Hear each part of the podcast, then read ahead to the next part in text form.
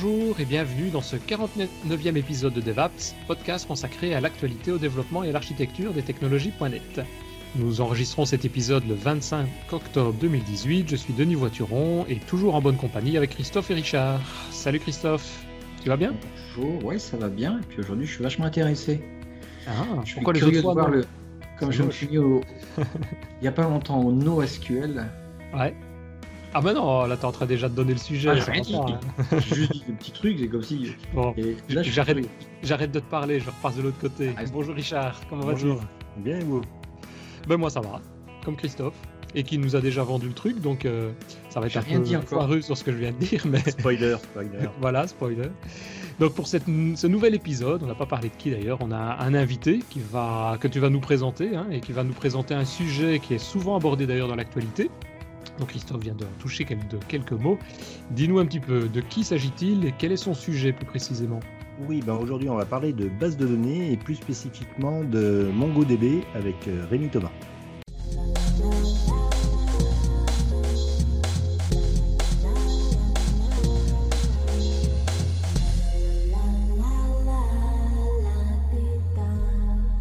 Et oui, Denis et Christophe, aujourd'hui on va parler base de données. Bon, dans ce domaine, on a trois produits phares SQL Server, Oracle, MySQL. Le seul en open source d'ailleurs dans les, dans les trois, c'est comme le montre le, le graphique que vous voyez à l'écran, on peut Ah voir que euh, oui, oui, euh, il y a un graphique. Si vous regardez sur, sur YouTube euh, l'émission, euh, ces trois produits sont largement devant d'autres produits comme euh, Postgre, comme euh, DB2, etc., etc. Le, le point commun entre ces trois produits, c'est qu'ils sont tous du même type, c'est-à-dire des, bases de données relationnelles. Mais si on est intéressé à un autre, euh, un autre modèle, un modèle orienté document par exemple, alors la base de données qui arrive largement en tête, c'est MongoDB, loin devant des Amazon DynamoDB ou des Azure Cosmos DB. Mais on y reviendra peut-être euh, en fin d'émission. Ouais. Produit lui aussi de, de l'open source, euh, euh, MongoDB, je pense qu'il est, il est méconnu par beaucoup de développeurs et nous avons pensé qu'aujourd'hui c'était une bonne idée de le, de le présenter. Et pour cela, nous avons l'honneur d'inviter Rémi Thomas qui mange du MongoDB au petit, au petit déjeuner. Bonjour Rémi. Bonjour à tous. Bonjour. Salut. C'est, vrai Rémi- que tu manges du MongoDB tous les jours, toi Ah oui, depuis plusieurs années, oui, je mange du MongoDB tous les jours.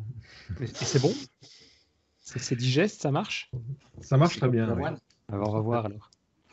Alors on se connaît depuis un moment puisque je crois qu'on s'est rencontrés en 2002, ça devait être 2001 ou 2002. Tu étais un des premiers MVP, Microsoft MVP français, un des premiers experts de la plateforme .NET. Et je me souviens que tu m'avais présenté alors une appli de morphing euh, assez impressionnante pour l'époque. Il faut savoir qu'en en 2002, du morphing, euh, ça ne se Mhm. faisait pas nativement. quoi. Donc tu es développeur depuis l'âge de, de 12 ans, tu as, fait de l'assembleur, tu as fait de, l'Atari, euh, tu es maintenant proche de la cinquantaine, voire légèrement dépassé. Euh, tu restes passionné par ton travail de, de dev et de, de veille technologique. Tu as eu un premier job en 1993 sur Windows 3.1 en C++ et tu es à ton compte depuis 2001. Tu es expert sur le traitement numérique des images, tu as des projets sur la GED, les microscopes électroniques, les jeux vidéo, l'analyse prédictive de données, le monde associatif, et tu t'amuses actuellement sur les API événementielles en .NET Core et Signal R. Bref, tu n'es pas au chômage. J'ai bien résumé? Oui, c'est bien ça, euh, tout à fait. Euh, j'ai toujours été très très curieux de toutes les technos, donc euh, je fais énormément de veille technologique et je teste pas mal de choses. Et donc aujourd'hui, tu es venu nous parler, comme on l'a dit, de MongoDB. Voilà, C'est ça? Tout à fait, euh, tout à fait. euh, MongoDB. euh, Qu'est-ce que c'est? Alors, qu'est-ce que c'est? Donc, c'est une base de données, mais qui est NoSQL. Donc, il n'y a pas de, de relation entre les tables. Chaque table est complètement autonome. Donc, voilà, voilà. Euh, au niveau. Alors, je vais, je vais vous euh, mettre la- ma petite euh, présentation. Quand même, on va suivre un peu le- Mhm. le fil. Donc, je vais. Donc on, on le rappelle effectivement, ceux qui nous suivent sur YouTube. Alors on va expliquer pour tous ceux qui ne nous suivent pas sur YouTube et en, en audio, on va expliquer un petit peu comment ça fonctionne. Mais donc ceux qui nous suivent, bah, ils vont avoir la chance de pouvoir avoir les illustrations derrière. Voilà, donc euh, MongoDB, euh, ça a été créé en, 2007, donc c'est pas très très vieux. Mhm. Euh, c'est un, produit complètement open source. L'entreprise derrière vit du business model du support et propose également du hosting clé en main type cloud. on n'a pas besoin comme ça de gérer votre instance MongoDB. C'est complètement écrit en C++, enfin le, noyau, hein, le, corps de, la base de données est complètement écrit en C++. J'ai regardé, c'est vraiment très très bien écrit. C'est vraiment euh, le, code de référence que je cite pour ceux qui veulent regarder du beau C++. Il mhm. faut savoir que le, patron de cette boîte est lui-même développeur C++ et participe au développement. C'est une boîte qui est de française ou de la européenne? Non, non, qui est américaine. Je ne ah sais pas d'ailleurs vous dire où ils sont exactement, mais non, non, ils sont aux US.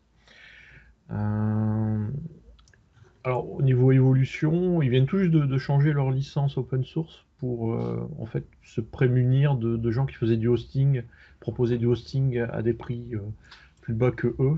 Donc, ils ont décidé que toute entreprise qui faisait du hosting maintenant et proposait des solutions cloud bah, ne pouvait plus le faire à cause de leur licence, où il fallait qu'ils achètent une licence euh, du moteur.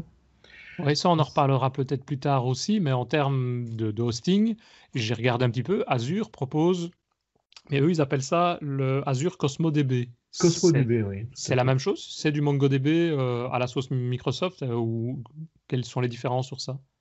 On est très proche. Hein, je n'ai pas regardé tout à fait, tout à fait les différences, mais on, on, stocke le même type de documents et on peut faire le même type de requête. C'est ça, donc les gens qui nous écoutent, les gens qui nous écoutent, s'ils veulent l'utiliser, ils peuvent quoi.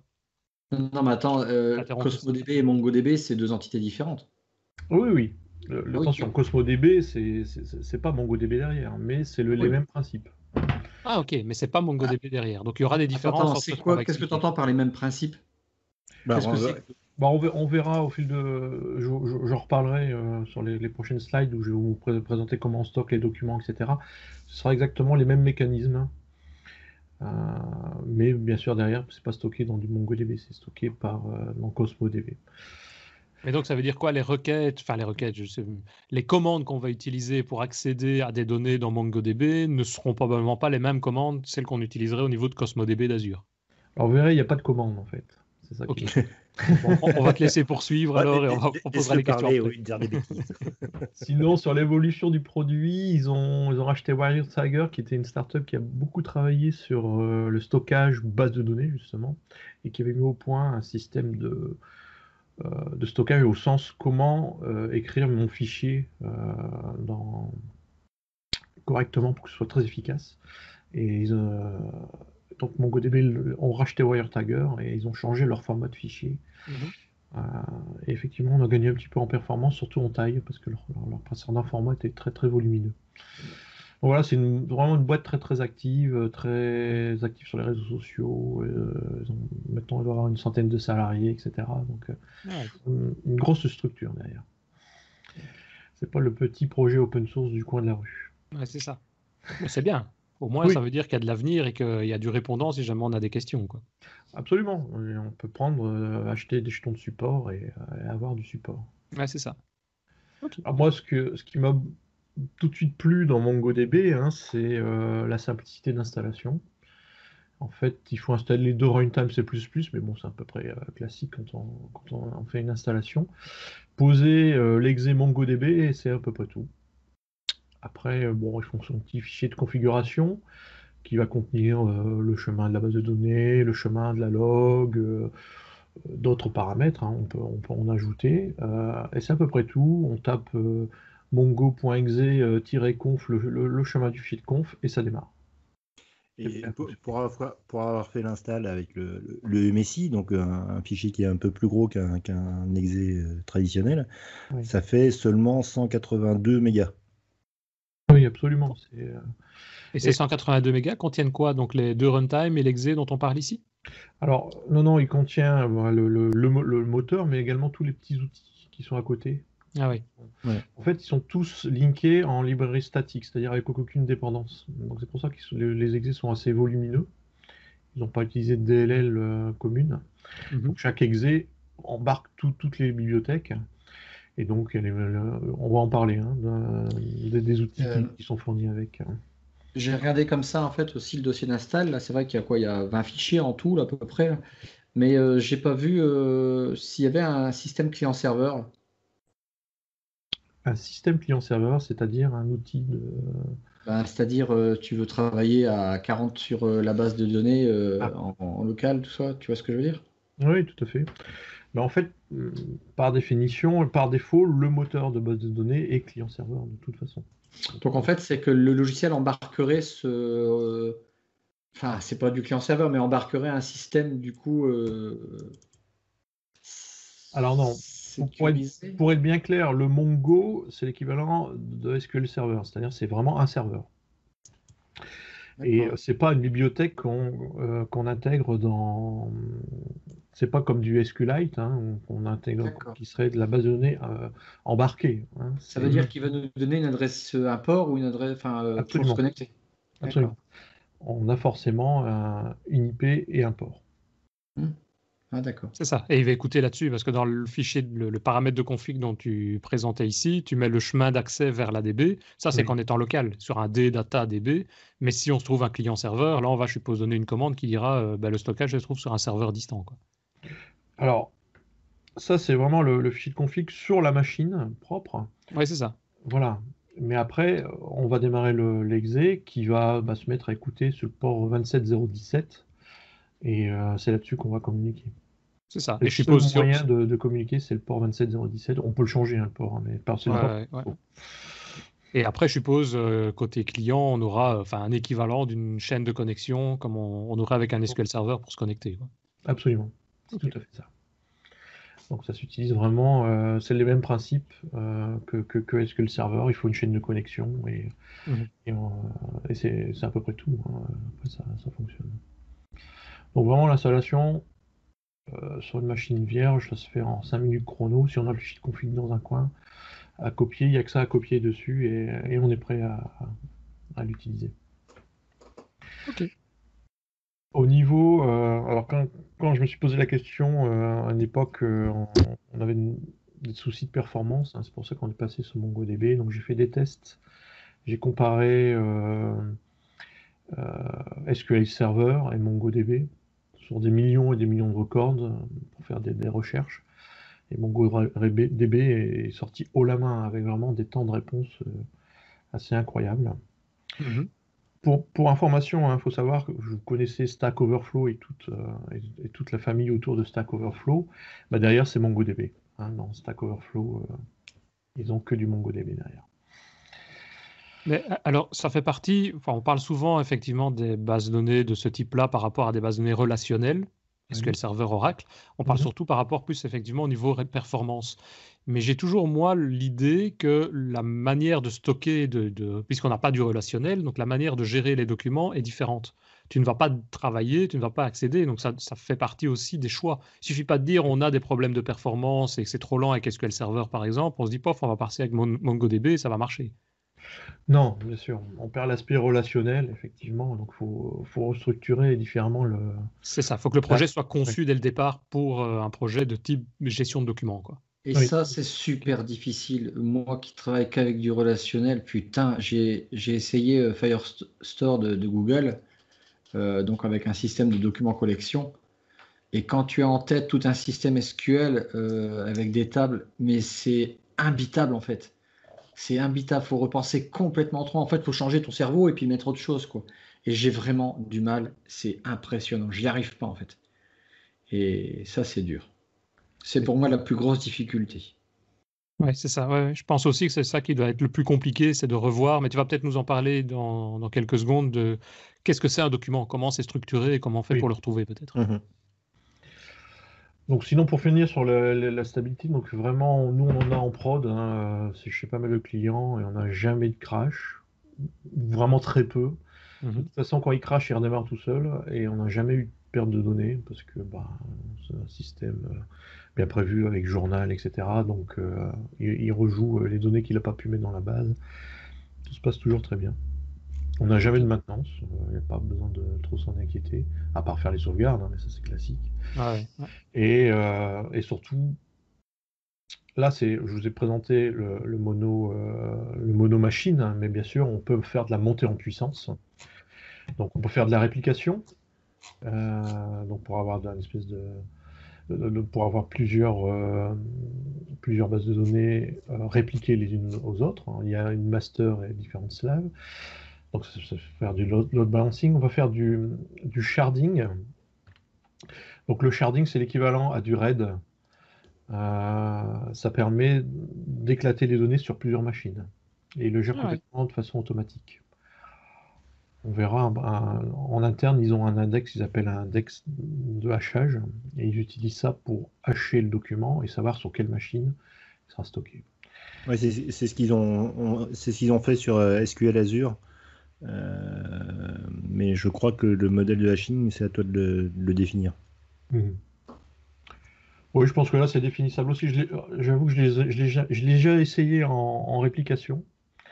Mais en, sharding, j'ai jamais essayé parce que c'est. je n'avais hmm. pas les besoins, mais, euh, mais, ça marche très très bien. Et le fichier de config n'est pas si compliqué que, cela. Euh, et, automatiquement, la machine qui tombe ben, est détectée et euh, une des machines esclaves devient master et, et, les autres viennent se répliquer, etc. Et quand la, machine principale remonte, eh bien, on, peut le. Alors, il faut le faire à la main et on dit, elle redevient master. Bah, vraiment, c'est assez, assez, bien, euh, bien pensé. Il y a une très bonne doc, hein, j'en ai pas parlé, mais euh, vous, tomberez forcément dessus, euh, qui est très très bien faite, qui explique vraiment tous les cas d'usage. Alors, alors c'est quoi NoSQL? Alors, c'est quoi NoSQL? Ben Voilà, NoSQL, c'est du JSON en fait. Donc, vous imaginez un document JSON, et c'est un moyen de stocker un document JSON, ça, facile mm stocker un fichier, et surtout, chaque champ du JSON devient un objet, un objet de requêtage. C'est-à-dire que si dans mon JSON j'ai le champ name, je peux dire bah, trouve-moi tous les names qui sont égaux à telle valeur, et il va me retrouver tous les documents JSON qui contiennent cette valeur. Bien sûr, on peut faire euh, donc, et on peut imbriquer autant de JSON qu'on veut dans le JSON. Enfin, autant il y a une limite, mais on va en parler. C'est intéressant ce que, ce que tu viens de dire parce que là tu parles de documents, c'est-à-dire que tu dis euh, je fais une requête et je vais avoir l'ensemble des documents, alors que quand on vient du, relationnel, on va dire euh, j'ai l'ensemble des lignes qui me sont retournées. Voilà.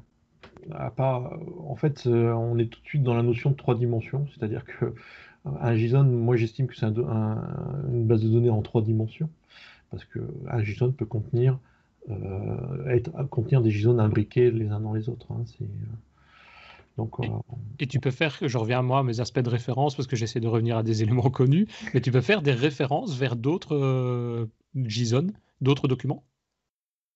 Ouais, mais c'est à toi de les gérer derrière. C'est ça, non, tu gères manuellement. Quoi. Ah, c'est à toi de le... oui, tout à fait. on, va voir plus, plus tard euh, l'ID, hein, et par rapport à ces ID, on peut dire bah, je référence d'autres documents, mais ce sera toi d'aller faire ta requête, d'aller pour aller chercher l'autre document. Donc, une des peut-être premières difficultés, c'est d'essayer de trouver, de stocker les documents pour qu'ils soient autonomes, on va dire, d'avoir une, une entité à devoir enregistrer dans un système. Absolument. Et l'avantage, c'est qu'on va pouvoir faire évoluer la structure euh, directement. On peut rajouter ah autant de champs qu'on veut à chaud, en fait. C'est bien ça. Voilà.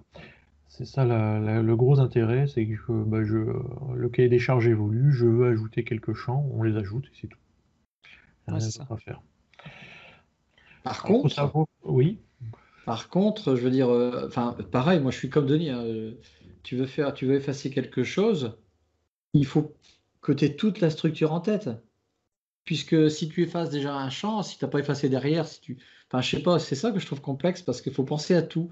Donc, il faut, se faire un mécanisme qui, qui délight parfois euh, plusieurs euh, sous-JSON, si je peux dire ça comme ça. Ouais, en fait, alors, dans la doc, il y a, il y a un white paper qui explique comment réfléchir et passer du monde SQL au monde MongoDB qui donne des pistes pour, pour, pour y arriver. Mhm. Et moi, la transition s'est faite vraiment simplement parce que vous verrez qu'en en fait, on ne travaille jamais en JSON, on travaille avec les structures .NET classiques. Et donc, euh, j'ai tous mes, mes, classes et les liens entre mes classes est géré complètement automatiquement par, par le pilote. C'est ça, donc ce que tu fais, c'est tu prends tes objets euh, C Sharp, tes classes, en gros elles sont sérialisées avec un Newton euh, Soft ou peut-être directement envoyé, et tu obtiens tes documents qui se trouvent dans la DB, c'est une copie, quasiment copie correcte, copie exacte de ce que tu as en, en C Sharp. C'est tout à fait ça. Maintenant, tu as des dédoublements, parce qu'une des grandes règles souvent quand on fait des bases de données relationnelles, c'est euh, de ne pas dédoubler les données. Donc si tu as par exemple un département euh, qui appartient, enfin plusieurs employés qui appartiennent au même département, tu vas faire deux tables, le nom du département sera unique dans la DB. Ici, tu vas dédoubler les libellés des départements dans, chacune des, dans chacun des documents. Oui. Ok. Oui, il faut... Il faut bah, alors, à, à, nous de le gérer, mais c'est vrai que euh, ici, euh, par exemple, sur l'exemple hein, où il marque les groupes news, sport, etc. Bah, normalement, ça c'est une énumération qu'on devrait avoir dans une table. Dans MongoDB, on va, va pas faire ça. On va les mettre directement. Effectivement, ce sera une base de données un petit peu plus volumineuse à cause de ça. C'est ça, oui. Ouais, donc tu vas perdre peut-être en taille, mais par contre, effectivement, en termes de récupération de données, tu n'as même plus besoin de faire de liaison pour aller chercher les infos où il faut. Tu récupères ton document, pouf, tu as tout en, en, une seule fois. Quoi absolument. Ah ouais. Et euh, en interne, il, stocke au format Bison, qui est aussi un standard, hein, qui permet de, gagner un peu en place. Et, donc voilà, c'est comme un JSON mais binaire en fait. Binary JSON. Ah ouais. Bison. Donc, bien sûr, pour gagner, avoir de la performance, il faut des index. Donc on peut avoir différents types d'index. On peut avoir des index simples, des index composés, composés de plusieurs champs. Euh, des multiclés pour euh, justement pouvoir indexer euh, des tableaux. Mhm. On a également, ça ça a apparu au fil du temps, des, index géospatiales pour faire des, pouvoir stocker de la, cartographie. On a des index full text, enfin texte pour faire du full text justement. Ouais gérer complètement automatiquement et en plus il peut gérer les langues et les spécificités des accents, euh, etc. Et bon, il y en a d'autres que j'ai pas listés. Euh, je voulais parler aussi de Hashiz qui permet euh, le fameux index qui permet de faire le sharding ou l'équivalent du RAID. Donc par défaut, on n'a pas d'index. Si on n'en met pas, effectivement, les requêtes vont être lentes. Dès qu'on le crée, bah, après les temps de réponse sont instantanés en tout cas, j'ai j'ai pas suffisamment de données pour pouvoir avoir des temps de, réponse euh, trop longs. quand tu dis pas suffisamment de données, toi, avec l'expérience que tu as, ça monte à des bases de données de quoi? 2, 3, 10 millions de données? Alors, euh, oui, oui c'est ça. Hein. en volume, ça fait 400 gigas. Ah ouais, ok. Et, euh, oui, c'est des bases d'archives hein, dont, je l'utilise dans, mon projet de GED sont des bases d'archivage et les, entreprises euh, créent entre 10 et 20 000 factures par mois. Donc, euh, hmm. ça tourne depuis des années. Ils commencent à avoir un certain nombre de factures. Euh, oui, et c'est le, le, PDF de la facture qui est enregistré dans la base de données. Oui, aussi, mais on, a quand même sorti les index, hein, parce que je ne fais pas du full text sur les PDF. Oui, oui. Non, mais ce que, non, ce que je veux dire, c'est que par exemple, pour SQL Server, on, peut, euh, on peut enregistrer les, fichiers à l'intérieur de, SQL Server, mais il faut, pour que ce soit vraiment optimisé, il faut, faut, paramétrer SQL Server d'une certaine façon, rajouter les, les file management. Euh, alors que là, c'est natif dans MongoDB et tu, tu, tu, peux rajouter une table où justement un des champs de ton, de ton JSON, c'est le fichier. Voilà, c'est ça. C'est, euh, alors, bah, je vais y venir hein, sur ma présentation. C'est ce qu'on appelle les grilles d'FS, c'est le système de, stockage de fichiers. Euh, mais on va y revenir. J'ai une slide euh, un peu plus. Vas-y, vas-y, continue. Je voulais vous parler de l'organisation. Bien recentrer un peu, mais je pense que tout le monde a, a, compris. Donc, on a notre instance MongoDB qui va contenir autant de bases de données que l'on veut. Je crois que la limite c'est 24 000, mais bon. Mhm. Euh, si vous avez 24, 24 000 bases de données, vous êtes mal barré. Dans un deuxième serveur. vous pouvez avoir euh, autant de collections que vous voulez. Donc une collection contient, c'est un nom. Hein. donc, euh, une collection, ça correspond à quoi? Que tu me fasses la distinction entre collection et document. C'est un sous-ensemble de bases de données. Donc, dans une base de données, vous pouvez créer autant de collections que vous voulez. Et c'est au niveau de collection que vous, vous enregistrerez vos documents. C'est plus pour les classer, quoi. Un équivalent en base de données classique de type schéma, euh, pour organiser les, les tables à l'intérieur. Mhm, tout à fait. Ok. Je suis désolé, à hein, chaque fois je retombe sur ce que je connais. Mais... c'est bien parce que justement c'est une, une, présentation. Donc, euh, euh, voilà. Et euh, au niveau collection, c'est ici qu'on va stocker nos documents JSON. Là j'ai mis Bison, mais c'est pareil. avec une petite limite de 16 mégas. Faut pas que le Bison dépasse 16 mégas, mais pareil, hein, si vous avez des documents de JSON de 16 mégas, c'est pas bon. Il hein, faut, faut, repenser autrement. Mhm et une petite limite quand même à 100 documents JSON imbriqués les uns dans les autres, maximum. Ok. Il y a moyen de voir venir. oui, voilà, c'est très très large. Hein, et dans la taille d'un document JSON, il n'y a pas réellement de limite à ce moment-là, à part les 16 mégas. Quoi. 16 mégas, voilà, c'est ça. C'est ça, ok. Fait. Mais je déconseille parce que 16 mégas, ça veut dire qu'ils font fait, quand on fait une requête, on fait transiter 16 mégas quand on récupère un résultat. Enfin, on peut, on peut, on peut bien sûr en prendre qu'une partie, hein, mais mais bon, après, c'est trop, trop volumineux, c'est pas bon. Ouais, ouais, ouais. Alors voilà, tout document euh, JSON doit contenir un ID. Donc le nom, euh, c'est underscore ID, c'est imposé, donc c'est un, un, élément euh, réservé euh, pour MongoDB. Il peut être de tout type, ça peut être du string, de l'entier, etc. Mais il doit bien sûr être unique. Et euh, MongoDB propose l'object ID. Si, on ne définit aucun ID, il va le gérer automatiquement. Et il va les créer automatiquement. C'est l'équivalent d'un GUID. Là, je vous ai mis un exemple. Hein. ça ressemble un petit peu à un GUID. Euh, compatible parce que MongoDB fonctionne sous euh, Linux, hein, etc. Donc ils ont fait un GUID compatible Windows et Linux. Et c'est géré automatiquement. Donc ne vous étonnez pas quand vous faites une, requête pour retrouver un document, vous obtiendrez un ID dedans, hein, parce que bah, il le retourne. il doit être unique pour l'ensemble des documents ou c'est unique dans la DB complète? C'est unique dans la collection. Dans la collection, oui, c'est ça. Au niveau collection. Ok. Voilà. voici euh, GridFS, hein, c'est le mécanisme de stockage de fichiers. Alors c'est une norme de stockage parce que en fait l'implémentation de GridFS n'est pas du tout dans le moteur MongoDB mais est implémentée dans chaque pilote. Donc le pilote.NET, Java, etc. PHP. Mhm. Euh, ça permet de stocker des fichiers de toute taille parce qu'en fait il va la découper par bloc de 16 mégas. Oh, bon, c'est un peu moins d'ailleurs, maximum. Euh, et c'est euh, très puissant parce que ça, conserve le MD5 du fichier, etc. Donc on, est à peu près euh, certain de ce qu'on a envoyé. Et la, classe est bien faite en .NET. On peut étendre la, la classe GridFS. Moi, il me manquait de pouvoir stocker la date du fichier et, d'autres éléments. Donc j'ai pu l'étendre et il me gère ça nativement. Donc, si je comprends, tu as un fichier via le pilote, comme tu dis, on peut l'envoyer à MongoDB, au serveur, et il va le transformer, il va le sérialiser en quelque sorte, le transformer en texte ou équivalent pour pouvoir le stocker dans un JSON. C'est ça. Il va utiliser un objet qu'on appelle, euh, qui est un bison binaire.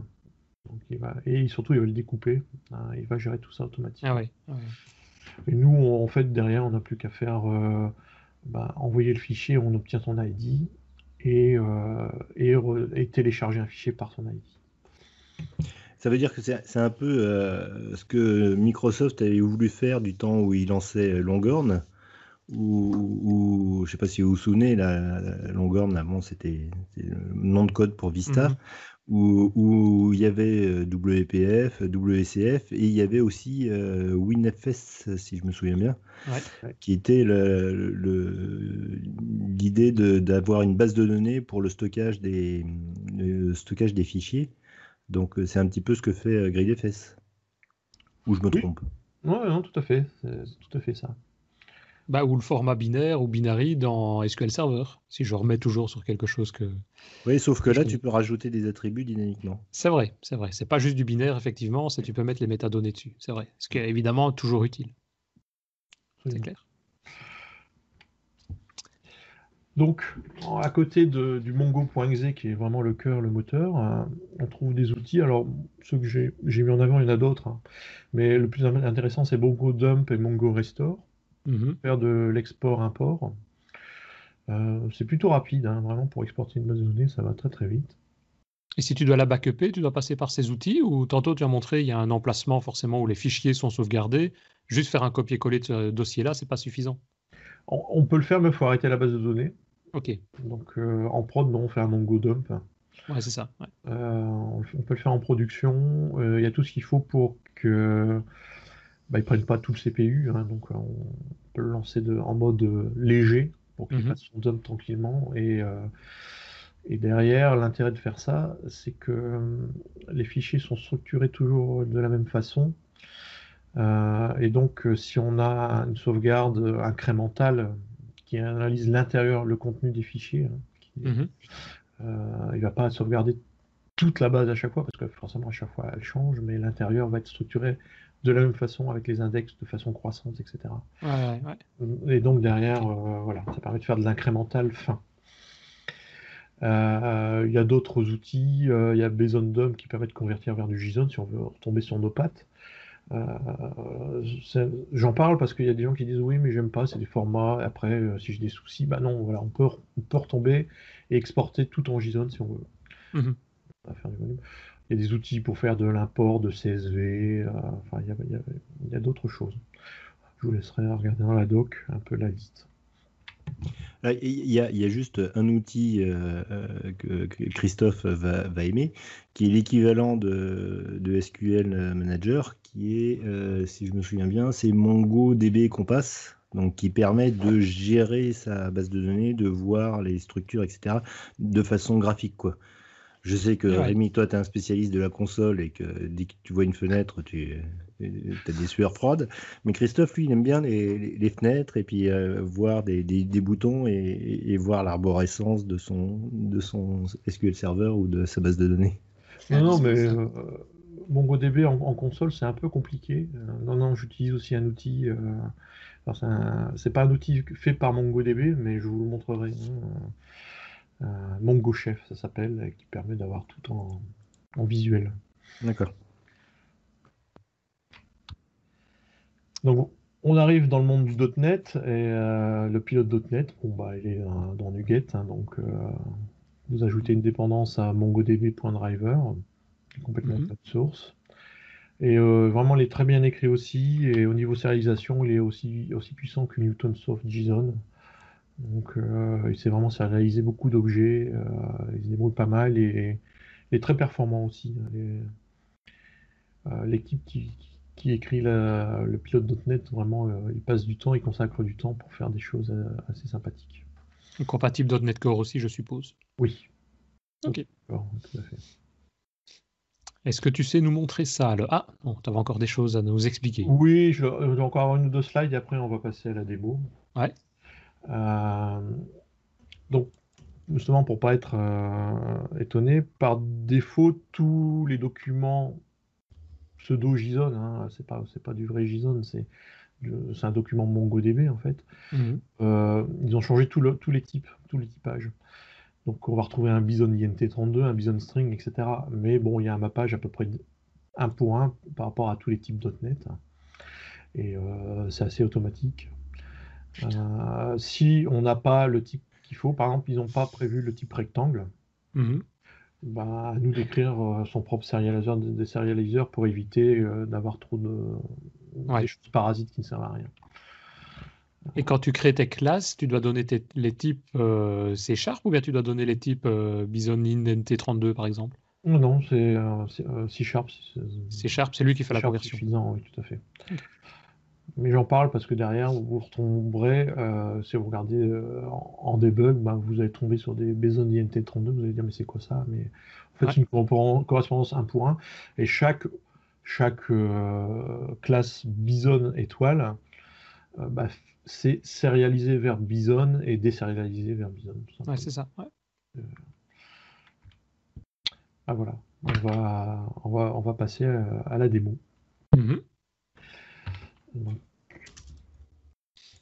Euh, je ne sais pas d'ailleurs si vous voyez. Je vais peut-être changer mon mode de partage. Est-ce que vous voyez mon Visual Studio ou pas Non. Pour le moment, on voit toujours euh, le navigateur. Ouais. Il faut que je partage autre chose. Voilà. Ouais. Là, on voit Visual Studio.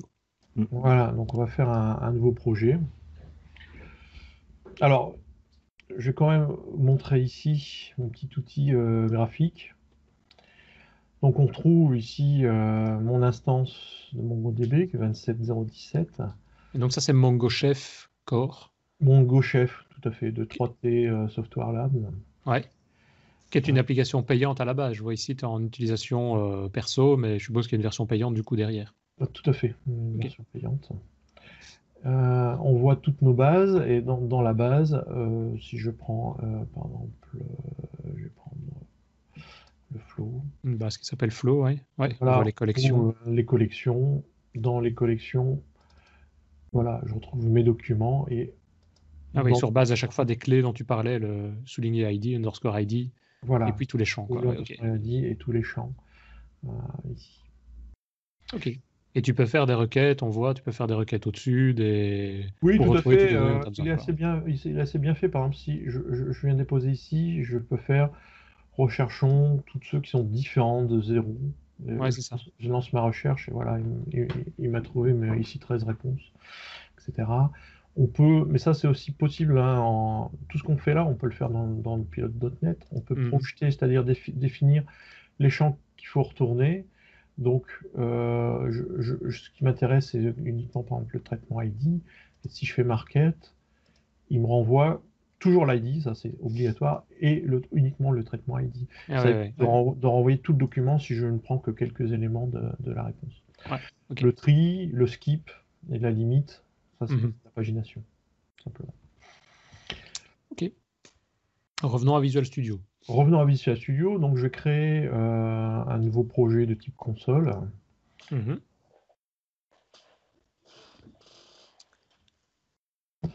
Je vais tout de suite ajouter ma référence à MongoDB.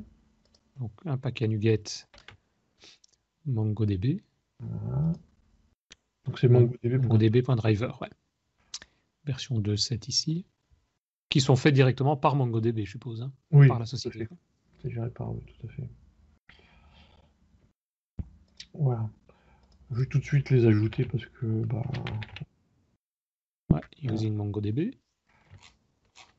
Donc, Bison, c'est tout ce qui concerne les documents.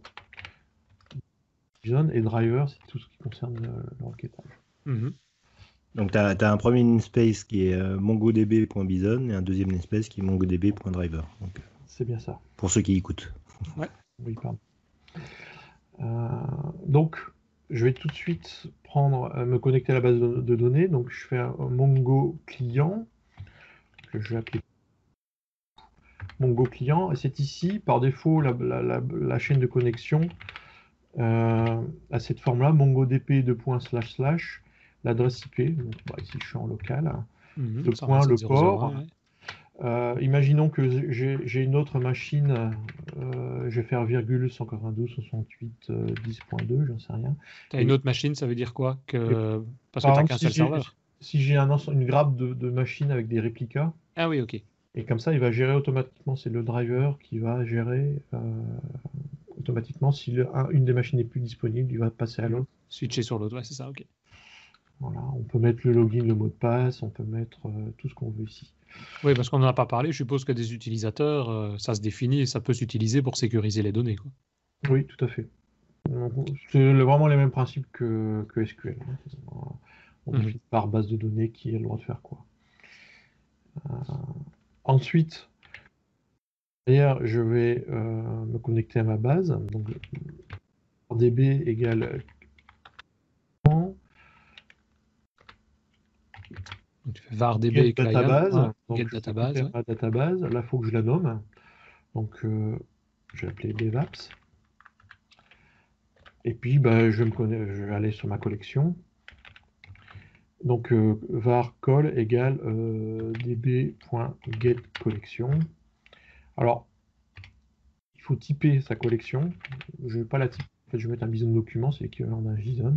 Mhm. Je vais l'appeler test. Première erreur que je faisais quand je faisais du NoSQL, c'est de me dire qu'une collection était une table et ça partait en couille facilement.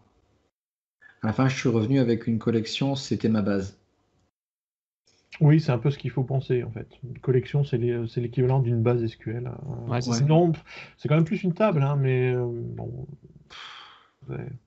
Et tout à l'heure, on a parlé de schéma en SQL, c'est pas plus l'équivalent de ça? D'une sous d'une catégorisation de la, de la des tables? Il faut savoir qu'il n'y a pas de catégorie, hein, parce que dans une collection, je peux mettre des JSON complètement différents. Après, ça va être l'horreur pour, pour, gérer, mais il ne me l'empêche pas je peux aller stocker tout ce que je veux comme format. Donc on peut empiler ce qu'on veut. Après derrière pour requêter ça va être un peu compliqué. Il vaut mettre le même type de document par collection, bien entendu. Et après bah, je vais insérer un document. Donc dans ma collection je fais insert one. Je vais créer un nouveau document Bison et je vais lui mettre euh, un nom et je vais lui mettre numéro. Donc là, tu fais un new bison document, parenthèse, parenthèse, point add, entre parenthèses, une string nom et une autre string test. Le nom, c'est quoi? Ça correspond à la clé du JSON et test, c'est la valeur du nom? C'est ça. Ok. Donc j'ai ajouté un nom égal test et un numéro égal 1, 2, 3. Ok. Donc là, tu peux remplir automatiquement cette, cette euh, tu peux mettre autant d'insert one dans ce document test et euh, ça sera une liste de personnes par exemple. Bon, euh, maintenant, euh, ta, base de données, tu la partages, euh, tu veux faire des documents privés. Ça veut dire que tu vas ajouter un ID qui m'appartient à moi, moi l'utilisateur. Denis aura un autre ID, Richard aura, un autre ID, et tu vas simplement ajouter ID user, je ne sais pas, je ne sais rien, hein, en plus des noms et, et numéros. Et après, je pourrais requêter que euh, si je demande au JSON, donne-moi la liste de mes qui contient à mon ID, j'aurai que mes contacts et Denis ses contacts et Richard ses contacts. Oui. Mhm. oui C'est ça. Hein oui, tout à fait. Et si je reviens sur les aspects dont on parlait tantôt, ici on parle d'une personne par exemple. Si cette personne appartient après à euh, un groupe de personnes, tu vas rajouter directement l'information du nom du groupe, comme on disait tout ou un ID group C'est ça la question. C'est plutôt faire un ID group, c'est-à-dire faire du référencement, ou bien plutôt rajouter la donnée? Bah, Tout dépend. Ce que, bah, c'est-à-dire si, si, le groupe euh, c'est autre chose qu'un ID, euh, oui, je vais créer une deuxième collection groupe. Et après, je vais euh, très certainement venir ajouter ici effectivement groupe. Et je vais faire un new bison array. Et je viendrai ajouté, euh, il fait partie du groupe 5, 8, 9. Et effectivement, dans une autre collection, j'aurais euh, mis euh, le fait que les descriptions. J'aurais décrit le groupe. Les groupes, quoi, c'est ça. Le groupe 5 qui correspond à ça, le groupe 8. Et donc là, tu fais du référencement, quoi. Voilà. Et, après, quand tu devras récupérer les données, tu vas pouvoir tu devras faire deux accès pour récupérer d'abord l'information sur la personne et puis, bah, puisqu'il appartient au groupe 5, 8, 9, récupérer les trois groupes en question. Ou tu vas pouvoir faire une seule requête, on va dire, permettant de récupérer tout. on, peut faire une seule requête, mais je ne le fais pas parce qu'il faut, il faut, euh, c'est un peu compliqué à, construire. Mais, au niveau performance, au niveau performance, en faire deux, c'est pas un problème, quoi. Non, non, vraiment non. Ok. Euh, ça rend pas un problème. Parce que c'est vrai qu'en SQL, c'est souvent ce qu'on essaye de faire, c'est de regrouper au maximum pour euh, n'avoir qu'une seule requête avec tout, quitte, à ce qu'elle soit énorme et illisible. Regrouper au maximum, tu peux redéfinir ce que tu dis là, Denis? Je dis en SQL, on essaye souvent de refaire une seule requête qui va aller chercher toutes les données pour avoir une seule requête SQL d'un côté, avec, on va dire, une seule table, sous-table, jointure complète de l'autre côté. D'accord. Mais, en termes de, de perf, c'est mieux, mais en termes d'écriture, ça devient compliqué. Alors pour, résumer pour ceux qui n'ont pas la vidéo, hein, donc euh, la première chose que tu fais, c'est tu crées un, objet de type Mongo client qui est donc la, connexion à la, base de données, ah, qui est la connexion à Mongo, pardon. Ensuite, tu crées un objet DB qui euh, qui te permet de te connecter à la base de données euh, DevOps. Et ensuite, tu te connectes à la, tu crées un objet collection qui te permet de te connecter à la collection dans la base de données DevApps, dans le Mongo. Et ensuite, tu peux euh, insérer à l'intérieur de cette collection les documents que tu veux, c'est-à-dire les, les, lignes pour si on fait du, SQL Server, où, là, donc, tu mets un insert one et là, tu, fais, tu génères dynamiquement ton, ton JSON qui va être inséré dans la base de données. Mhm. Voilà, je voulais faire juste un petit résumé parce que là, vous êtes parti un petit peu dans tous les sens. Là, et je pense que ceux qui écoutaient, ils Ouais, non, c'est bien. étaient un peu perdus. Tout à fait. C'est bien ça. Et je vais tout de suite faire ma requête pour, euh, pour aller retrouver. euh, Pour retrouver tes données, donc tu fais call.find. Donc il y a, il y a un outil qui permet de d'aider à, à- à créer, à créer euh, les qui s'appelle le builder. hein. Mhm. Donc ce builder, euh, il permet de créer des filtres, des tris, des mises à jour, des projections. Donc c'est un, objet important. Et là, c'est vraiment le niveau zéro, mais vous allez voir que on va passer après avec des classes et que tout va se simplifier. hein. Là, c'est vraiment le bas niveau euh, pour vous montrer comment ça fonctionne derrière. Mais euh, vous verrez qu'avec des classes, c'est beaucoup, beaucoup plus simple. Donc, je vais choisir le nom test. Donc tu fais un builder.filter.eq pour égal, je suppose, entre parenthèses, non, virgule, test. Tout simple, ouais, ok. Voilà, une petite compilation, on va l'exécuter en pas à pas. Mais donc l'ADB ici dont on parlait, elle n'existe pas encore, puisqu'il va la créer et il va insérer une- un nouveau document à l'intérieur, Tout, est fait, tout à fait, il n'y a, pas- a de base de données DevApps. actuellement. Et vous allez voir qu'après, elle va, elle va apparaître. Donc, voilà, je- j'exécute, je fais mon insertion, je récupère mon résultat. Et ton- le résultat, tu retrouves bien le nom et le test que tu as demandé. Euh, j'ai fait une petite erreur parce que en fait là c'est un curseur, donc il faut que je demande le, le premier de, de- de la, de la Ouais, ouais, ouais. Donc, Du coup, je vais pas en insérer un deuxième. Je me mets ici et j'obtiens mon résultat. Donc, on voit à l'écran euh, bah, qu'on voit, on retrouve le numéro et les groupes, mais aussi l'ID. Il m'a généré Mhm. automatiquement mon ID.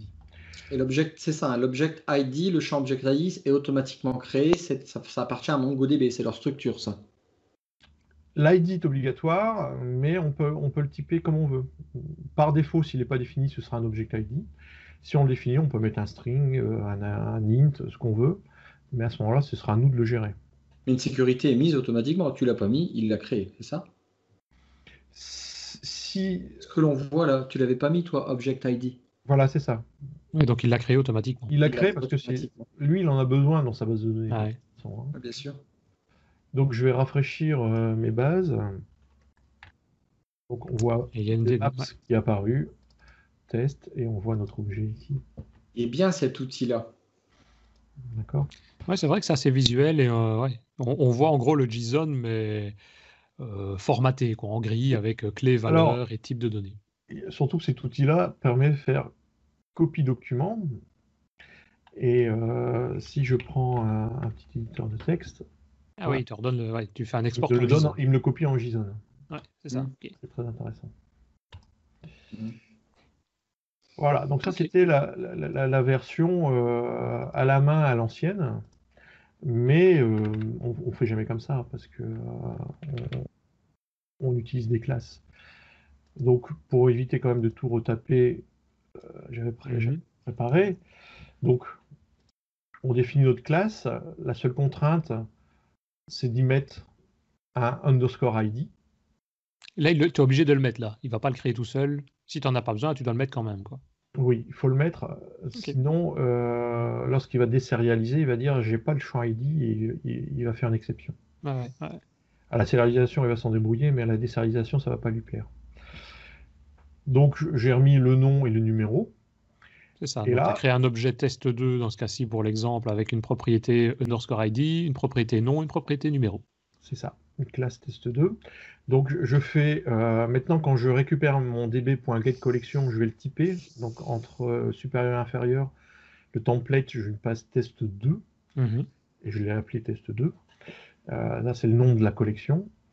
Et ensuite, pour faire insert one, donc euh, dans ma collection, je fais un insert one, new test2, et je, je- je mets les valeurs à la volée, nom et numéro. Ouais, c'est ça. Bah, il va sérialiser, désérialiser tout seul les objets. quoi. Il va sérialiser, désérialiser tout seul. On est d'accord que c'est beaucoup plus clair. Oui, c'est beaucoup plus sympa. Et surtout pour faire les recherches, parce que là, vous allez retomber sur du connu. Mhm. On est euh, sur du Ouais, fluent. des- hein. donc, Des euh, lambda et tout pour retrouver tout ce que tu veux. Quoi. Voilà, on a l'expression lambda. Donc pour faire ma recherche, je fais collection test.find a flèche. Donc je veux que a.nom soit égal à Albert. Et je prends le premier résultat qui me retourne. hein, parce que par défaut, le find renvoie un curseur parce qu'il peut y avoir plusieurs réponses, bien entendu. Et tu peux avoir, en termes d'opérateurs, donc là on voit A.nom euh, double égal Albert, tu peux avoir tous les opérateurs, on va dire de link, donc des expressions lambda, tu peux faire Oui. des différences, tu peux créer tes propres fonctions à toi et demander de la tester, des choses comme ça? Oui, oui, oui. Ok. Dis-moi, euh, euh, Rémi, on est vraiment là dans la collection, on fait une recherche dans la collection active, on est d'accord? Dans, dans la collection, ici, col- je suis parti de, de, Ouais. pardon, de call test 2. Ok. Donc, euh, en fait, je suis parti du client, j'ai ouvert la DB DevApps et la collection, je suis allé la chercher dans la DB DevApps. Ici. Je voudrais aller plus loin dans, cette requête-là, au niveau. euh, imaginons que Denis, sa collection à lui, comme on parlait tout à l'heure, ça veut dire qu'on peut, avoir des sous-collections parce que lui aurait pu, par exemple, euh, ajouter des champs complémentaires que je n'ai pas. Ou alors, euh, tu vois, des, des sous-entités, enfin des, des- des- bulles euh, jusque 100, hein, tu m'as dit qu'on pouvait, on est Oui. limité à 100, c'est ça? Bon, imaginons que lui, il y en a 3-4. Du coup, la recherche sur Albert, parce qu'on peut imaginer que lui aurait créé un arbre généalogique, truc de fou. Ouais. quoi. Ouais, Le, ouais. pa- le papa, le fils, le fiston, il m'aurait découvert les différents Albert dans la recherche de, euh, dans le résultat ou pas? Alors, Ce qu'il va rechercher en dessous, en fait. ah non, non, non, ah, non, il faut pas, il faut pas faire ça. hein. Euh, quand on imbrique des documents, c'est parce que c'est vraiment, ce sont des documents euh, qui contiennent, qui contiennent euh, des infos qu'il faut structurer sous forme d'autres documents, etc. Mais pour faire des recherches, si on fait comme ça, ça va être un peu compliqué et c'est pas comme ça que c'est prévu. Non, non, il faut, il faut faire sa recherche directement. Donc, imaginons, c'est c'est- c'est à ça que tu penses. hein. Si je, clé, je, je crée une, une classe test3 hein, également un nom, ou j'en sais rien, je, je, je vais plus- je vais plutôt mettre Un des enfant, adresses. ouais, une adresse, très bien, super. Voilà. Et ici, créer une liste C'est ça, je pense à ça. Ah qui oui, une contient des liste tests 3. qui contient la liste des adresses. Quoi. Et voilà. Donc tu es en train de rajouter une propriété à la classe euh, test2 qui est une liste de- d'objets de type test3, donc euh, le- la liste des adresses quoi, de, de l'objet. Voilà. Tu n'es pas obligé de mettre un object ID dans l'adresse Non, non, parce que le, le document c'est test 2, mais c'est un Mhm. document qui va contenir des documents. Mais les documents inclus n'ont pas d'ID. Ah, C'est ça, en fait, ce qu'il va faire, c'est, puisqu'il va sérialiser en JSON, tu vas avoir un document qui va contenir les propriétés nom, numéro, et une propriété, je suppose, de type tableau, adresse, qui contiendra Oui. la liste des autres données en dessous. Bah, c'est exactement comme quand vous construisez un JSON. Il faut Ouais, vraiment ça. penser JSON. C'est ça. Et, euh, et derrière, je vais pas le faire, je vous montrerai des structures un peu plus complexes. Pour faire la recherche, ben, on utilise, euh, parce que là, ça devient un peu compliqué si on a des choses imbriquées, etc. En- Ouais. Mhm. Ici, euh, comment la- l'adresser? Ben, on, on fait tout simplement. Là, je l'appelais add, donc je fais add.adresse. Donc en fait, on, on utilise la nomenclature avec les points, Ouais, le, chemin en fait d'accès. Ça aurait pu être des Il slash. dira être égal. add.adresse égale euh, telle valeur, hein, euh, et, et il va trouver. Et je, je voudrais revenir quand même sur un point là, euh, on est passé un peu vite là, et ça, ça- ça me chiffonne. Euh, on, on a donc euh, une ligne où tu fais une requête pour retrouver l'ensemble des l'ensemble des documents dont le nom est égal à Albert. Donc euh, là tu as, utilisé ton objet euh, ton objet collection euh, et tu as, utilisé sa méthode find dans lequel tu passes une comme, il attend comme argument une méthode où il y a A égale supérieur, A.nom est égal Albert. La question que je me pose, c'est le, le A.nom égale Albert, il est exécuté côté client ou côté, euh, côté serveur? Euh, C'est-à-dire que par exemple, quand on fait, quand on fait ça, par exemple avec, euh, avec Entity Framework, Entity Framework se charge de traduire ça dans une requête SQL où il met eh, select étoile from euh, person where euh, nom égale Albert. Et il envoie ça à SQL Server et SQL Server euh, fait, exécute cette requête là. Là, est-ce que c'est, est-ce que vous récupérez, le client récupère la collection et après fait son tri, ou c'est, il envoie quelque chose côté serveur pour, pour comprendre tout ça? Non, c'est comme SQL. Hein. Il, crée sa requête côté client, il envoie la requête et on obtient bien. il va bien envoyer. Donne-moi tous les documents dont le nom est égal à Albert. D'accord, donc si, par exemple tu as, des choses qui sont un petit peu compliquées, je sais pas, moi par exemple tu pourrais mettre euh, where euh, a, a, enfin, tu, euh, a.age égale cosinus de pi sur 2. en, en .NET tu peux l'écrire, mais lui dans le FAG il n'arrivera pas à, le convertir ça.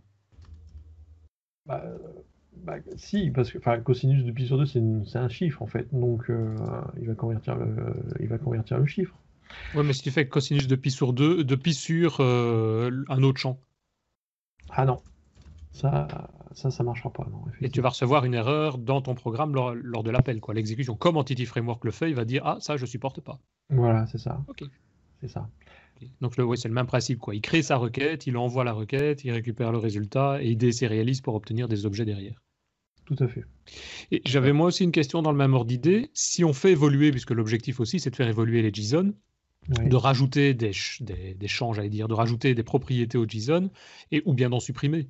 Si tu en rajoutes, qu'est-ce qui se passe, ou, si tu le supprimes d'ailleurs, qu'est-ce qui se passe si tu essayes d'accéder à ce moment-là à un document qui n'a pas? Par exemple, ici, tu fais une recherche sur a.nom égale Albert, imaginons que ce nom.albert soit disparaisse par après, ton code ici va planter, ou bien tu dois le gérer, ou bien il va dire, ah ben, je connais pas la propriété, mais c'est pas grave, je faisais comme si elle existait. Alors, par défaut, il va planter, mais ils ont prévu, euh, et ça, c'est ma slide astuce, juste derrière. Une transition, dites-moi. Oh, Impressionnant, mais des, vrais, professionnels. Euh, en fait, on peut mettre des attributs dans nos classes, et euh, il y en a un qui s'appelle Bison Extra Elements. Et cet attribut fait les, j'appelle ça un catch-all. Hein. ça permet de récupérer dans un Bison document tout ce qui n'a pas su mettre dans la structure parce que bah, justement, euh, ça n'a pas été défini. Mhm. Et ça évite d'avoir une exception. Donc euh, le, le, conseil, c'est justement dans toutes vos structures MongoDB, mettez toujours un BSON extra element, que moi je l'appelle catch all, euh, comme ça vous êtes certain d'avoir une compatibilité descendante. Ouais, c'est ça. Et ça ne va pas perdre en performance, ce genre de choses. Quoi. Non, bah, en fait, tout ce qui ne sait pas, dont il sait pas les, attribuer à, la structure, bah, il va les mettre là-dedans. Il va les passer, ouais, c'est ça. ok. Alors, on a d'autres attributs qui sont euh, Bison Ignore, si on veut avoir des, champs qui sont publics, mais qui ne soient pas mis dans la base de données. Bison ID, ça permet de renommer l'ID. Si, si underscore ID, ça ne nous plaît pas, on, on peut l'appeler autrement. Après, on peut gérer aussi les valeurs par défaut et lui dire euh, bah, n'enregistre pas dans la base de données si la valeur est égale à la valeur par défaut. Très intéressant si on a des, grosses structures euh, avec euh, tous à peu près la même valeur, sauf de temps en temps une, valeur négative. Mhm. Et à ce moment-là, là dans l'exemple que je, mets, j'ai une liste de booléens. Et ben, aucun des booléens ne sera enregistré par défaut s'ils sont à false il n'y a que ceux qui seront à trous qui seront euh, présents dans la base de données. Et, à nous de gérer derrière le fait que bah, quand on va relire, forcément, par défaut, c'est false et on sait donc qu'il euh, n'y a pas besoin de l'avoir mis dans la base de données. Ok. Bon, ça me paraît clair. Ça me paraît intéressant. Tu as de la chance de vie. Comment? Tu as de la chance. Non, moi aussi, ça me paraît clair. J'aime bien ton explication, ah Rémi. Alors, euh, je, voulais vous montrer des, structures. un cas concret. un peu plus complexe. Euh, Ça, je pense, ouais, c'est plus les cas concrets, l'expérience derrière. arrête, arrête. J'avais cru avoir compris là. c'est foutu. Donc, ici, j'ai, euh, bah, je, vais avoir une liste d'index qui vont contenir, euh, voilà. Donc, on est vraiment une notion de trois dimensions. Hein, c'est ça, mmh. c'est ça la grosse différence par rapport à, à du SQL, c'est qu'il faut réfléchir trois dimensions. Et pas trop avoir peur, surtout quand c'est des, bah, des bases de données où il y a peu de records, d'aller mettre vraiment toutes les infos dans, dans la classe et, lui, il va imbriquer ça automatiquement. Et, il faut faire abstraction de se dire, comme en SQL, bon, ben voilà, je vais me créer une table avec que ça pour éviter, avec un ID pour éviter de, de qu'il y ait de la redondance d'informations. Là, il faut vraiment mettre ça de côté, quoi. Il faut mettre ça de côté dans la mesure du raisonnable. C'est-à-dire que euh, si l'information redondée est très volumineuse, là, ça vaut le coup de faire, de faire deux requêtes. Oui, mais tu as une adresse de, de client cette adresse-là, tu vas la retrouver à plein d'endroits. Il y a des commandes, il y a des factures, il y a des, euh, devis. Euh, cette adresse change. Oui, mais est-ce que tu vas la dupliquer partout? Non, là, là, où je suis pas d'accord, enfin pas d'accord avec toi, euh, c'est une je pense que c'est vraiment une autre façon de raisonner parce que si tu penses à l'adresse, par exemple d'un client, de toute façon l'adresse de ton client, tu vas, tu vas la, sauvegarder par exemple au moment de la commande. Euh, parce que euh, le client, il a le droit de déménager. Dans six mois, il va déménager, mais il faut bien que tu saches que la commande d'aujourd'hui, de, ça a été celle de, celle de. Alors, mauvais exemple. Mauvais exemple. Non, mais c'est numéro de téléphone du client. Mais c'est la même chose. changer. Non, non, mais, je pense que c'est un raisonnement global. C'est une autre façon de. C'est comme euh, RxJS euh, par rapport aux événements. C'est pas du push, c'est du pull. Et là, c'est euh, c'est pas du rationnel, c'est du NoSQL. Donc, euh, tu as un autre raisonnement. Mais je pense qu'il faut être déjà les règles qu'on a appris avec des bases de données relationnelles SQL où effectivement, comme tu le dis Christophe, on essaie dans la mesure du possible de non, on essaie toujours d'éviter de la redondance. Ici, c'est pas le cas quoi. Ici, on va essayer peut-être de mettre, comme tu disais par exemple, on va souvent nous créer une table avec la liste de toutes les adresses. S'il change d'adresse, ben, on va recréer un nouveau record dedans et on va le faire pointer sur le nouveau record. Ici, non, on va mettre directement les données à l'intérieur directement de la facture, par exemple, pour, euh, pour que ce soit plus rapide à la récupération des données. Si j'ai bien compris, c'est ça? Oui, oui, tout à fait. Ou, on fera de requêtes si, euh, si on veut vraiment que. Ou on fera de requêtes, ouais. Ah oui, on fera de requêtes. Ouais la majorité des requêtes, euh, c'est comme SQL, on le fait en une ligne en fait. Hein. Donc, euh, mm. bon, il y a d'écrire une ligne, on en écrira deux, mais euh, on va gagner en lisibilité et finalement, c'est pas plus mal. Il faut repenser effectivement la structure de la DB par rapport à une DB classique. Quoi. Oui, il faut, réfléchir un peu autrement, tout à fait.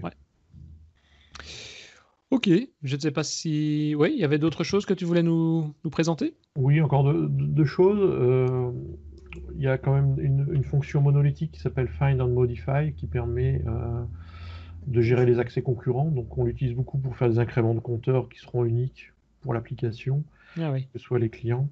On est certain que le Find and Modify euh, sera exécuté d'un coup et donc, on, est certain d'avoir une valeur unique, par exemple, si on fait un incrément. Donc, dans le final modify, on peut, on peut faire des incréments, des décréments, euh, des mises à jour de champs, des, choses comme ça. Oui, c'est vrai, tu parles d'accès concurrent. Les aspects transactionnels, ce pas des choses qui existent au niveau de, MongoDB. Depuis la version 4, oui. C'est très ah récent. La version 4 qui est sortie il y a un mois et demi, deux mois. Et ils, ils offrent maintenant les transactions. Alors, j'ai pas creusé. Euh, mais, euh, c'est pas un besoin que tu as eu jusqu'à présent? Parce que c'est quelque chose qu'on fait fréquemment dans des bases de données euh, relationnelles, puisqu'on a des multitables. Ici, comme tu gères peut-être plus en termes de documents uniques, c'est peut-être moins, moins important, je ne sais pas. Alors, si je. Mais j'utilise d'autres astuces pour, pour gérer la concurrence, effectivement. Mais si, ça, ça, manquait et je vais hmm. assez vite passer à la version 4 du moteur. Oui, tout à fait. ok. Il shut down le serveur pendant ce temps-là. Au niveau de, des upgrades, tu, es, tu as connu euh, le, début de, de MongoDB, euh, je veux dire les versions euh, depuis le début, la version 1 par exemple. Au niveau des, upgrades du moteur, comment ça se passe? Tu as dû beaucoup retoucher ou non? Ça se fait sans aucun problème? C'est des fonctions en plus? Il y a des choses qui sont déjà dépréciées par rapport à avant, etc. Non, à part des corrections de bugs, euh, sinon, euh, non, vraiment, j'ai jamais eu de... Il suffit de mettre à jour le binaire et c'est parti. et c'est tout, d'accord, c'est génial alors. Il n'y aurait pas un truc qui vous dise Ah bah non, maintenant il faut changer de langage, on fait plus autrement. Genre. Euh, non, c'est toi. non, quand même, hein, c'est quand même très très structuré. derrière, non, quand même pas. C'est quand même, en, termes de volumétrie de code C, c'est énorme, hein, donc ils ne s'amusent pas derrière. Il y en a, ça, ça gêne pas. oui, tout à fait. Et je, reviens moi sur la question de, tout au début, parce que si on veut commencer et qu'on n'a pas envie d'avoir un serveur, d'installer, etc., et qu'on veut utiliser Azure, le Azure dont on parlait, donc euh, comment il s'appelle, Azure euh, Cosmo DB, c'est pas la, donc c'est pas MongoDB, donc je peux pas utiliser les outils et le driver MongoDB driver que tu viens de me montrer. C'est la même philosophie de gestion de documents basée sur des JSON, mais les outils et autres sont pas du tout les mêmes. Hein. Alors oui, c'est ça, c'est bien. Alors quand tu dis la même philosophie, euh, c'est comme si tu me disais, ben oui, bah, SQLite, MySQL, SQL Server, tout ça, ouais, ils font du SQL. Point. Voilà, c'est ça. C'est un peu ça que tu disais, Rémi, au départ, quand tu disais que ça. On, va peut-être euh, on va peut-être le laisser finir sur MongoDB, puis après on, enchaînera sur, le, sur la partie Azure. Euh, oui, bah, j'avais évoqué le, En fait, avec MongoDB, on peut faire euh, l'équivalent d'une solution message queue. C'est quand même assez intéressant. Alors, c'est assez poussé hein, comme, comme techno. Là, là, je montrais une démo dans l'extrême plus, plus avancée. Euh, mais en fait, il y a euh, en fait la possibilité de, quand on fait une requête, d'avoir un curseur qui se met en attente, c'est-à-dire qu'il ne nous rendra jamais la main tant que la requête n'est pas résolue.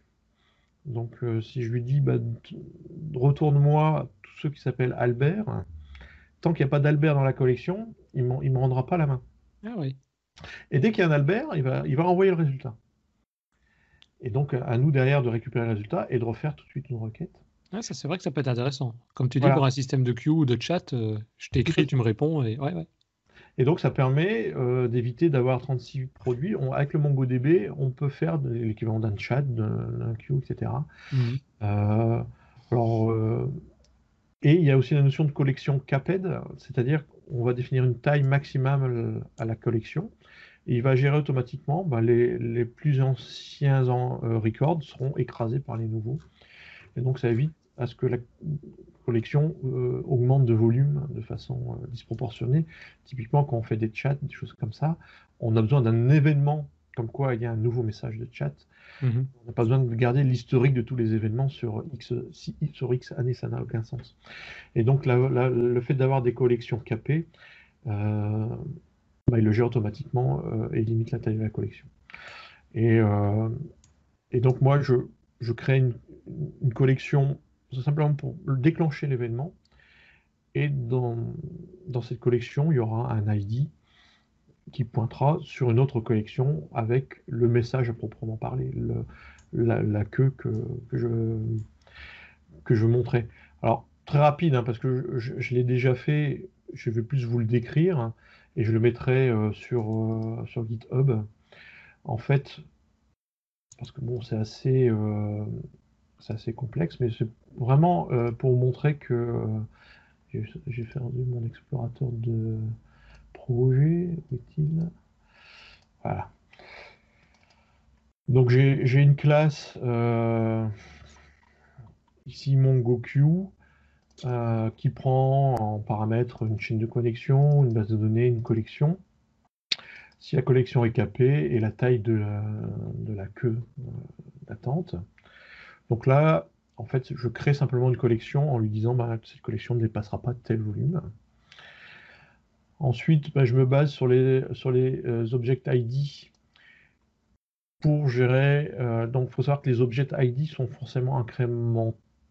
Et donc, si on, connaît la valeur du dernier object ID, on peut refaire une requête en disant redonne-moi tous les événements qui se sont passés après cette valeur, et donc on va retrouver des événements que j'aurais pu rater euh, pendant que pendant qu'on me rend la main, pendant que le curseur me rend la main et, me renvoie mon résultat. Mhm.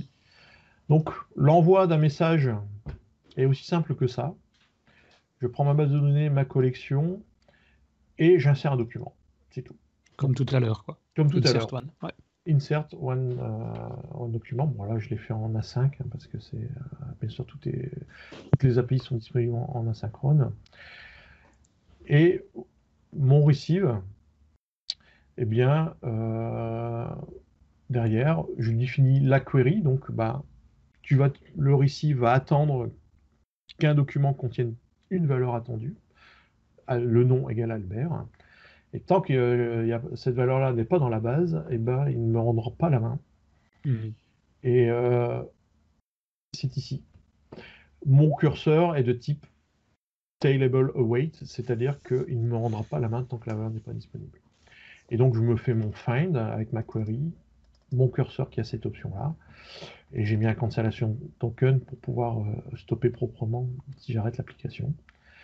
Et derrière, je fais un for each, et j'ai passé en, paramètre une petite callback, qui est une, une qui contient mon code à moi, et qui sera appelé avec le document retourné. Et ce que je demande à la callback, c'est de me renvoyer le, dernier ID. Et donc, bah, ça fait un programme assez simple euh, où euh, bah, j'ai ma chaîne de connexion, je crée mon cancellation, token, euh, je me branche sur ma base de données, je crée mon objet de message queue, et puis j'ai défini ma fonction. Donc, boucle sans fin qui sur la réception euh, d'un document, on va simplement l'écrire dans la console, les valeurs qui m'intéressent, l'heure, euh, le filtre, etc. ça, c'est, ça a été hmm. dans ma structure euh, très simple ici. Un object ID, deux strings, c'est surtout les deux strings là que, j'utilise. Et puis derrière, je fais une deuxième. Donc là, je le mets dans une tâche. Donc ça, c'est, ça, se met dans, dans, un thread en parallèle. Et puis bah, sur ma console, euh, je lis les messages et puis je les envoie. Quand j'ai un, quand j'ai un message, et eh ben, je, le, je lui demande de l'envoyer, tout simplement. Ouais, ok. Voilà, donc je, bah, je vais créer une première instance ici, si j'envoie test. Voilà, je reçois test. C'est assez rapide. Je vais lancer euh, une deuxième instance en parallèle. Voilà. Et si je vais taper Toto, et bien sûr, automatiquement, il affiche de l'autre côté. Message sur mes deux instances. J'ai testé avec 500 instances, hein, c'est très, euh, ça marche très bien, ça, gère euh, la montée en charge sans problème. Euh, voilà, donc c'est ok c'est une MongoDB très évoluée, mais ça permet de faire du message. Alors, c'est pas pour faire du message temps réel à, haut volume, hein, c'est pour faire des, des messages quand même assez rapides, mhm. mais, mais pas, pas, pas, des milliers de messages à la seconde, hein, bien entendu. Hein. C'est plutôt euh, un message par seconde, ou maxi, je dirais. Hein. Après, euh, sinon, mon MongoDB, il va plus faire que ça. Ok. Euh, voilà. Ok. Bon. Ben, je ne sais pas s'il y avait d'autres points que tu voulais aborder, sinon je pense qu'on arrive à, bah, à la J'avais ma conclusion. ouais, vas-y. Qui parlait justement de la version 4 qui supporte maintenant les transactions. Oui. Euh, et euh, moi, je trouve ça très simple, hein, son utilisation très simple, parce qu'en en fait, euh, on n'a pas à créer les tables, on n'a pas créé, on n'a rien à créer. On crée simplement nos classes. On réfléchit en classe .NET. Et, après, on fait insert et, find, et, c'est à peu près tout. Et la base de données, c'est géré automatiquement. Donc la syntaxe vraiment du, du pilote.NET est vraiment très intéressante à ce niveau-là. Euh, je vous mettrai en lien, euh, si vous voulez voir un projet un peu plus évolué, j'ai créé un projet open source de gestion pour des petites bibliothèques associatives. Dedans, il y a vraiment très peu euh, de tables. Et bah, vous aurez un exemple d'une petite appli pas trop, pas trop grosse. Ouais, comment organiser ça, quoi. C'est bien comment organiser ça oui. ah bah, Je suis pas sur la bonne table, donc euh, je ne vous montrerai pas. Ouais. tu donneras les liens, on mettra tout ça dans les notes de l'émission de toute façon aussi. Voilà, tout à fait. Donc euh, c'est un petit projet open source, hein, il y a vraiment peu de code. Et, euh, et, sinon, bah, je, suis toujours en veille technologique. Là, récemment, j'ai entendu parler de Neo4j. Et, bon, pour l'instant, je n'ai pas encore creusé, mais ce sera peut-être un autre sujet parce que c'est une base de données de graphes. Ok. Ça fait autre ah chose. bah, quand tu auras, tout creusé, on te réinvitera, tu viendras nous expliquer ce que c'est. Absolument. ok, ben, je pense, messieurs, on arrive à, tout doucement à la fin de cet épisode. Je ne sais pas si Christophe ou Richard, vous avez des, remarques ou d'autres points à soumettre avant de se quitter? Non, moi, je, la seule chose, c'est que je suis tatoué, euh, tatoué base de données relationnelle, donc mmh. ça me tente beaucoup, mais le, problème c'est que, vous savez, quand on a, on a des habitudes, après, surtout à mon âge, en changer c'est un peu difficile. Mais, euh, mais non, c'est vrai que euh, je vais peut-être essayer sur un petit, un petit projet, j'allais dire perso, de, de, voir comment ça marche. c'est vrai que ça, ça, peut être intéressant. Ça a l'air tentant en tout cas. Oui, et, soit dit en passant, j'ai aussi un autre gros projet qui n'est pas du tout perso, mais ça, je t'en parlerai en, dehors, Rémi, où, où, là, il y a des besoins de performance qui sont assez importantes. Ok, Christophe, un commentaire avant de se quitter? Ben, Je connaissais pas euh, MongoDB, enfin que de nom. J'avais hmm. entendu parler de CosmoDB. Euh, et du coup, euh, sans vouloir partir sur Azure, j'ai commencé un projet sur Angular avec Firestore, qui est un, qui est disons une porte, un portail à Google qui utilise NoSQL.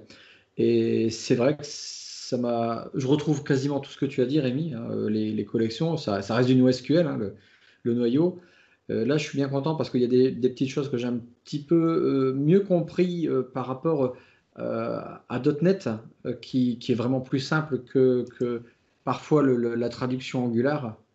mais bon, après, ça reste pareil. Mais, mais voilà, malheureusement, comme tu dis, Richard, je suis tagué aussi relationnel et ça, c'est une méga difficulté.